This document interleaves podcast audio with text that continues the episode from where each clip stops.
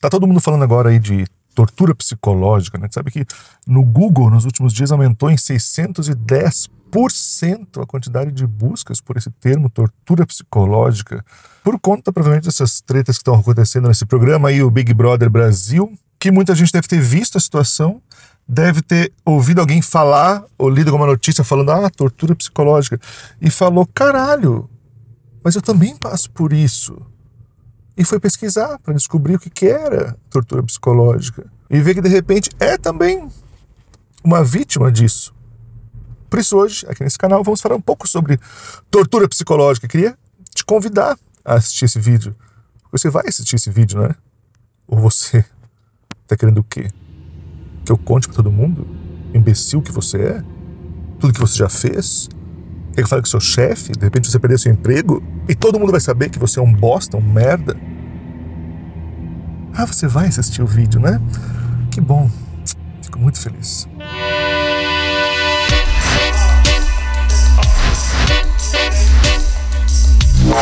Se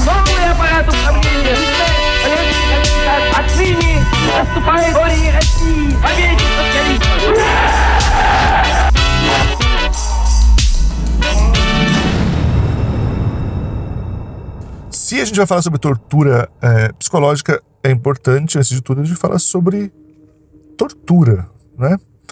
Tortura é quando alguém impõe uma violência física a outra pessoa por motivos como o seu próprio prazer ou para conseguir alguma coisa, seja uma informação, um silêncio, Tortura é quando você usa da violência física para algum fim, nem que esse fim seja só o seu prazer, porque até mesmo os caras que, que torturam para outros motivos só conseguem torturar por outros motivos porque eles sentem um certo prazer em torturar o outro. Então não é desassociado. Inclusive é um assunto que nesse país é um é tá na boca do povo, né? Nós temos um presidente, por exemplo, no Brasil, que apoia o uso da tortura para determinados fins. E ele tem problema algum em falar isso. Ele diz que é a favor disso, ele homenageia torturadores. Inclusive, o vice-presidente do Brasil também, ele diz que o maior uh, ídolo da vida dele é um torturador, um cara condenado pela justiça, o único né, que foi condenado pela, pela justiça brasileira por conta da, da, da ditadura militar é ainda o herói do nosso vice-presidente e do nosso presidente. Então, tortura é um assunto que está aí, que faz parte do Brasil. Os militares, durante a ditadura militar do Brasil, torturavam pessoas. Eles afligiam dor física para que as pessoas falassem coisas que elas não queriam falar ou que elas dissessem que tinham feito coisas que não tinham feito. Você, você aí, Imagina quanta dor física é preciso uh, lhe impor para que você, por exemplo, uh, confesse que você matou alguém que você não matou. É foda, né? Quanto de, de dor eu tenho que botar em cima de você para que você diga: não, beleza, eu matei um cara. Muito foda. Aliás, tem um livro muito bom é, que fala sobre uh, a tortura no Brasil que é um livro de 1985 chamado Brasil Nunca Mais, uma coleção de textos organizado, uh, entre outros, por Dom Paulo Evaristo Arns. Nesse livro, eles juntaram uh, muita, muita, muita documentação oficial do governo do, do, dos militares no Brasil. Não é coisa que inventaram, é documento oficial, papel que, assim, que os próprios militares escreveram dos interrogatórios com pessoas que estavam presas, que foram torturadas, e a partir desse registro eles escrevem esse livro. Esse livro basicamente é um livro de recortes de uh, testemunhos oficiais retirados de documentos também oficiais do, do, do, Exército Brasileiro. E lá eles explicam detalhadamente todo tipo de tortura, eh, ou pelo menos que, que, que através desses documentos teve acesso, né? Tem coisas que aconteceram, mas que não estão documentadas, mas ali uh, eles mostram várias formas que os militares torturavam as pessoas é, no Brasil, seja com choque elétrico, uh, no pênis de homens e na vagina de mulheres, seja por afogamento, o famoso pau de arara, tinha a cadeira de dragão, que era uma cadeira, tinha uma cadeira elétrica, que a pessoa sentava nua e dava choque no corpo inteiro dessa pessoa e ainda botavam na cabeça do cara um balde de metal para que esse balde também transmitisse as ondas elétricas e o choque elétrico até a cabeça do indivíduo que estava sendo torturado. É uma violência absurda, uma violência gigantesca. E tem uns que dizem que não existe, e tem uns que relativizam. E quem relativiza essa violência só vai relativizar essa violência quem sente prazer nessa dor. Porque uma pessoa só consegue dar choque ou enfiar ratos na vagina de uma mulher, como os militares fizeram neste país, no Brasil, quem tem um certo prazer nisso, porque você não conseguiria fazer isso só para protocolo ou só para cumprir o, o programa que, que, que, é o programa oficial de tratar uh, os prisioneiros. Não. Você só consegue enfiar um rato na vagina de alguém se você conseguir de alguma forma se sentir prazer nisso, senão você se recusa a fazer. Você não faz todos os torturadores pessoas que apoiam de uma forma de tortura, elas são pessoas doentes que têm prazer no sofrimento alheio, como por exemplo o nosso presidente, né? E uma das formas também de tortura do governo uh, militar, da ditadura militar brasileira, era a chamada tortura psicológica, que também uh, era uma forma de, ao invés de simplesmente impor uma dor ao corpo do prisioneiro, é imposta uma dor uh, emocional, uma dor psíquica. Não que, que, obviamente, a dor física não gere uma dor emocional tão grande, uma dor psíquica tão grande a ponto de você falar o que você não queria falar e você abrir o jogo, enfim, né? Mas nesse caso, uh, eram torturas feitas para manipular a cabeça das pessoas. E aí tinham várias formas que se faziam. Uma delas era deixar um prisioneiro uh, preso, isolado, numa, numa sala aonde na sala do lado pessoas estavam sendo torturadas fisicamente. Então aquele cara tinha que ficar lá ouvindo o tempo inteiro pessoas sendo torturadas e imaginando qual seria a hora dele. Outra era o que chamavam da geladeira, que era prender a pessoa num quarto branco, sempre com a luz acesa, com intervalos de som que entravam e saíam. Eventualmente entravam guardas, guardas e espancavam esse cara lá. Às vezes botavam um capuz nele e, e levavam de um lado para o outro e soltavam. Ou seja, nada acontecia de violência física, mas era uma violência emocional que deixava as pessoas loucas, porque elas não conseguiam dormir, porque elas ficavam mais de um tempo inteiro para onde iam levar ela, se iam matar ela, porque não era brincadeira, amigo. Botavam um capuz na sua cabeça, provavelmente você estava sendo levado para ser morto. Então você gerava uma, uma, uma, violência psicológica brutal nas pessoas, a ponto de elas perderem a noção, inclusive, do que elas estavam falando, que elas podem falar ou não podem falar. Quem sobrevive à tortura é um gigante quem é torturado e depois não se mata, ou não tem a vida totalmente destruída por causa da situação, é um gigante. Uma mulher que se torna presidente do Brasil depois de ter sido torturada, como a Dilma foi, é simplesmente uma gigante, uma coisa assim que você não tem tamanho para explicar uma pessoa forte dessas. Porque qualquer um de nós cederia uh, numa situação dessa de tortura. E isso foi feito pelo é, aqui, ó, os militares. Né? Não, não, era, não foi mil anos atrás, foi agora. Eu era nascido, né, quando ainda era ditadura. Seus pais viveram isso, foi agora, foi ontem. Mas é claro, assim como a tortura psicológica pode existir nesse contexto, né, força brutal imposta sobre a sua psique para que você perca o controle de si mesmo, uh, em situações uh, uh, brutais e extremas, como foi a ditadura militar brasileira, que foi uma situação brutal e extrema extremamente pesada. Esse mesmo processo também você vê na, nas relações do dia a dia, né? Como é o que aconteceu no Big Brother ali, de maridos que torturam psicologicamente suas mulheres para manter elas dentro de casa, que elas não queiram sair de casa, elas não queiram reclamar do cara, dos homens fazendo as mulheres se sentirem como se elas fossem loucas, porque você começa a, a, a ver a reclamação dela falando, mas o que você está falando? Você está maluca? O que é isso? Isso não existe.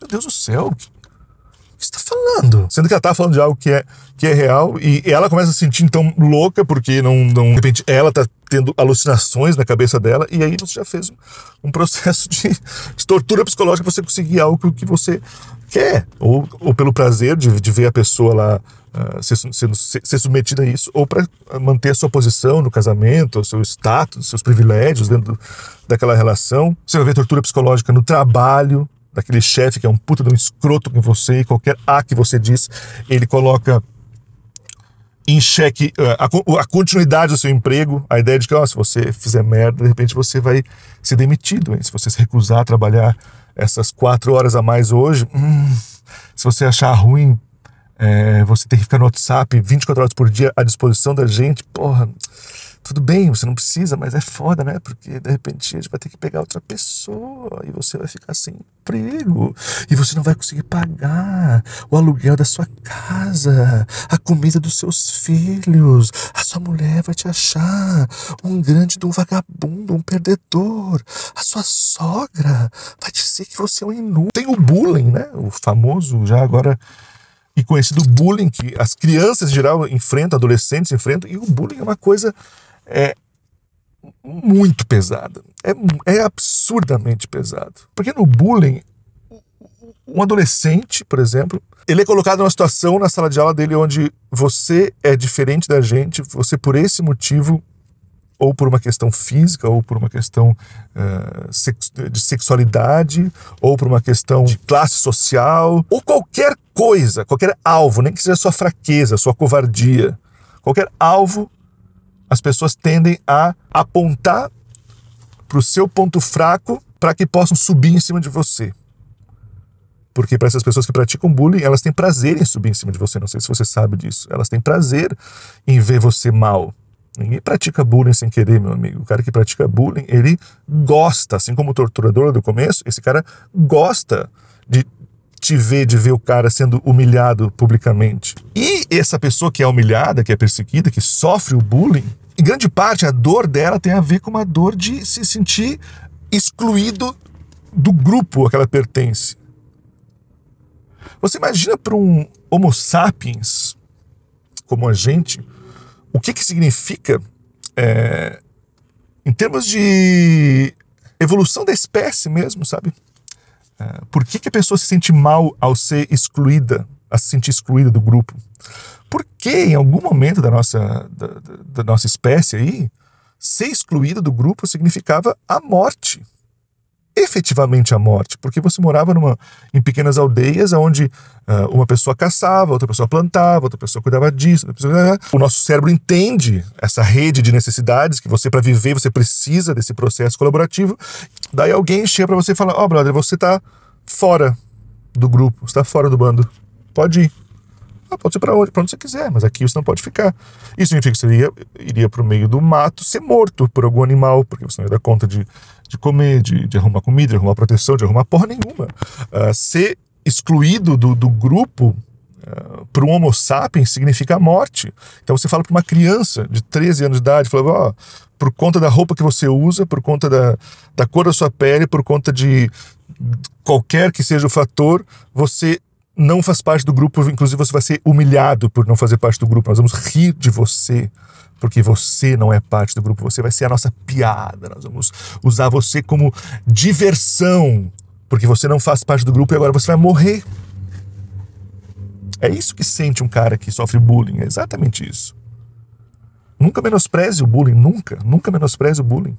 Se você for ver esse comportamento, eh, dessa chantagem, dessa tortura é, emocional para que as pessoas consigam o que elas querem, hoje é algo que está mergulhado na nossa, nas nossas relações humanas, né? Por exemplo, você pega uma família que vai final de semana ir almoçar na casa da avó. E o pai chega pro filho e fala: Ó, oh, se arruma aí que nós estamos indo almoçar lá na casa da avó. E o filho fala: Não, não quero. Ah, por que você não quer? Não quero, porque eu odeio ir na casa da minha avó. Há, há 20 anos atrás, 30 anos atrás, talvez, quando eu era pequeno, acho que era muito, era muito assim ainda.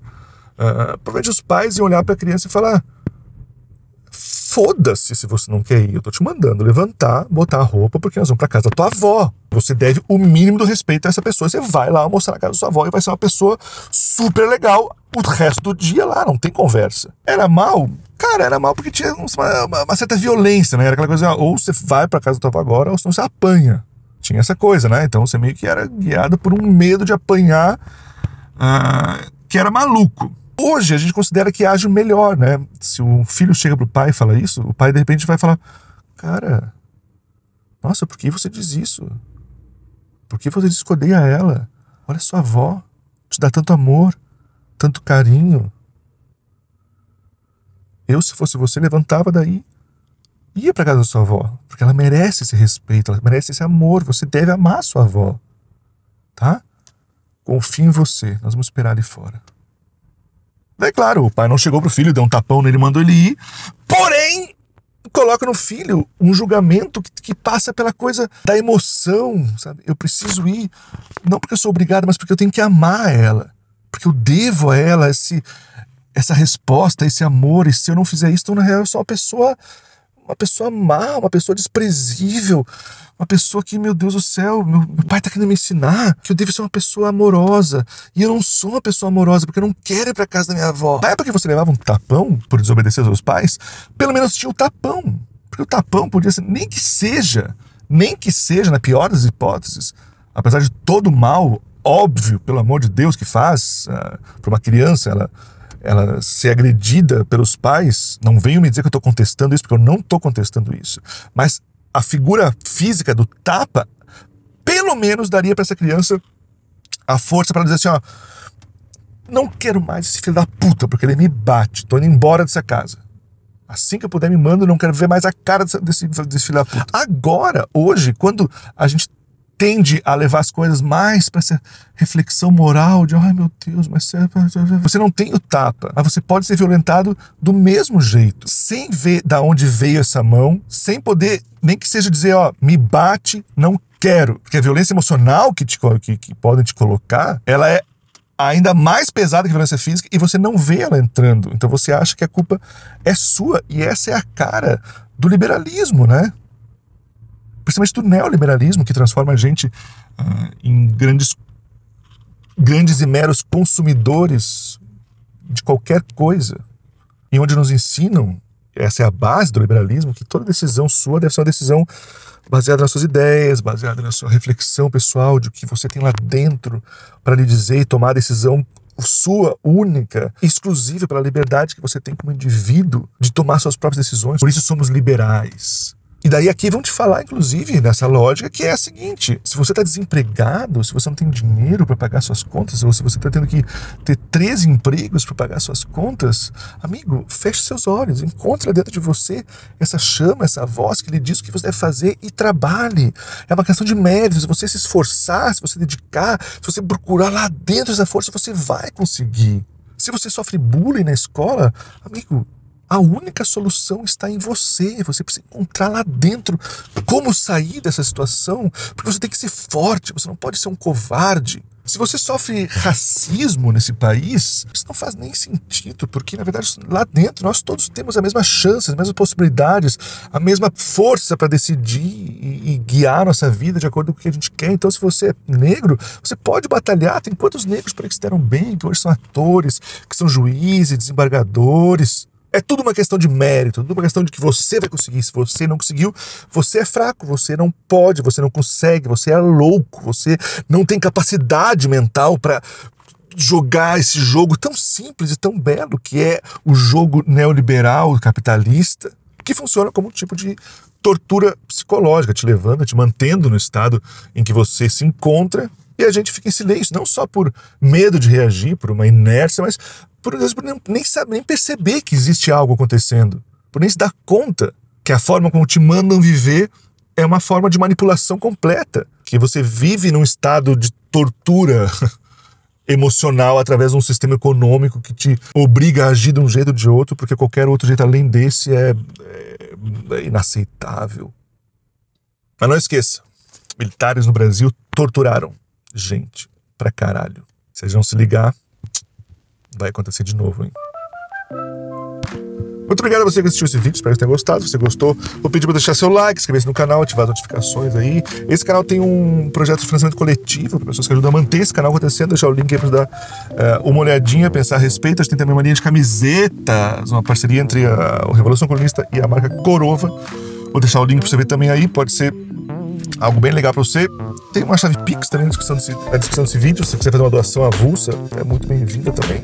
Muito obrigado pela sua audiência. Nos vemos no próximo vídeo. Mas antes de esse vídeo, preciso mandar um abraço para os apoiadores desse canal. Gente legal, gente incrível, gente especial que ajuda a gente a manter esse trabalho acontecendo. E vamos fazer isso agora.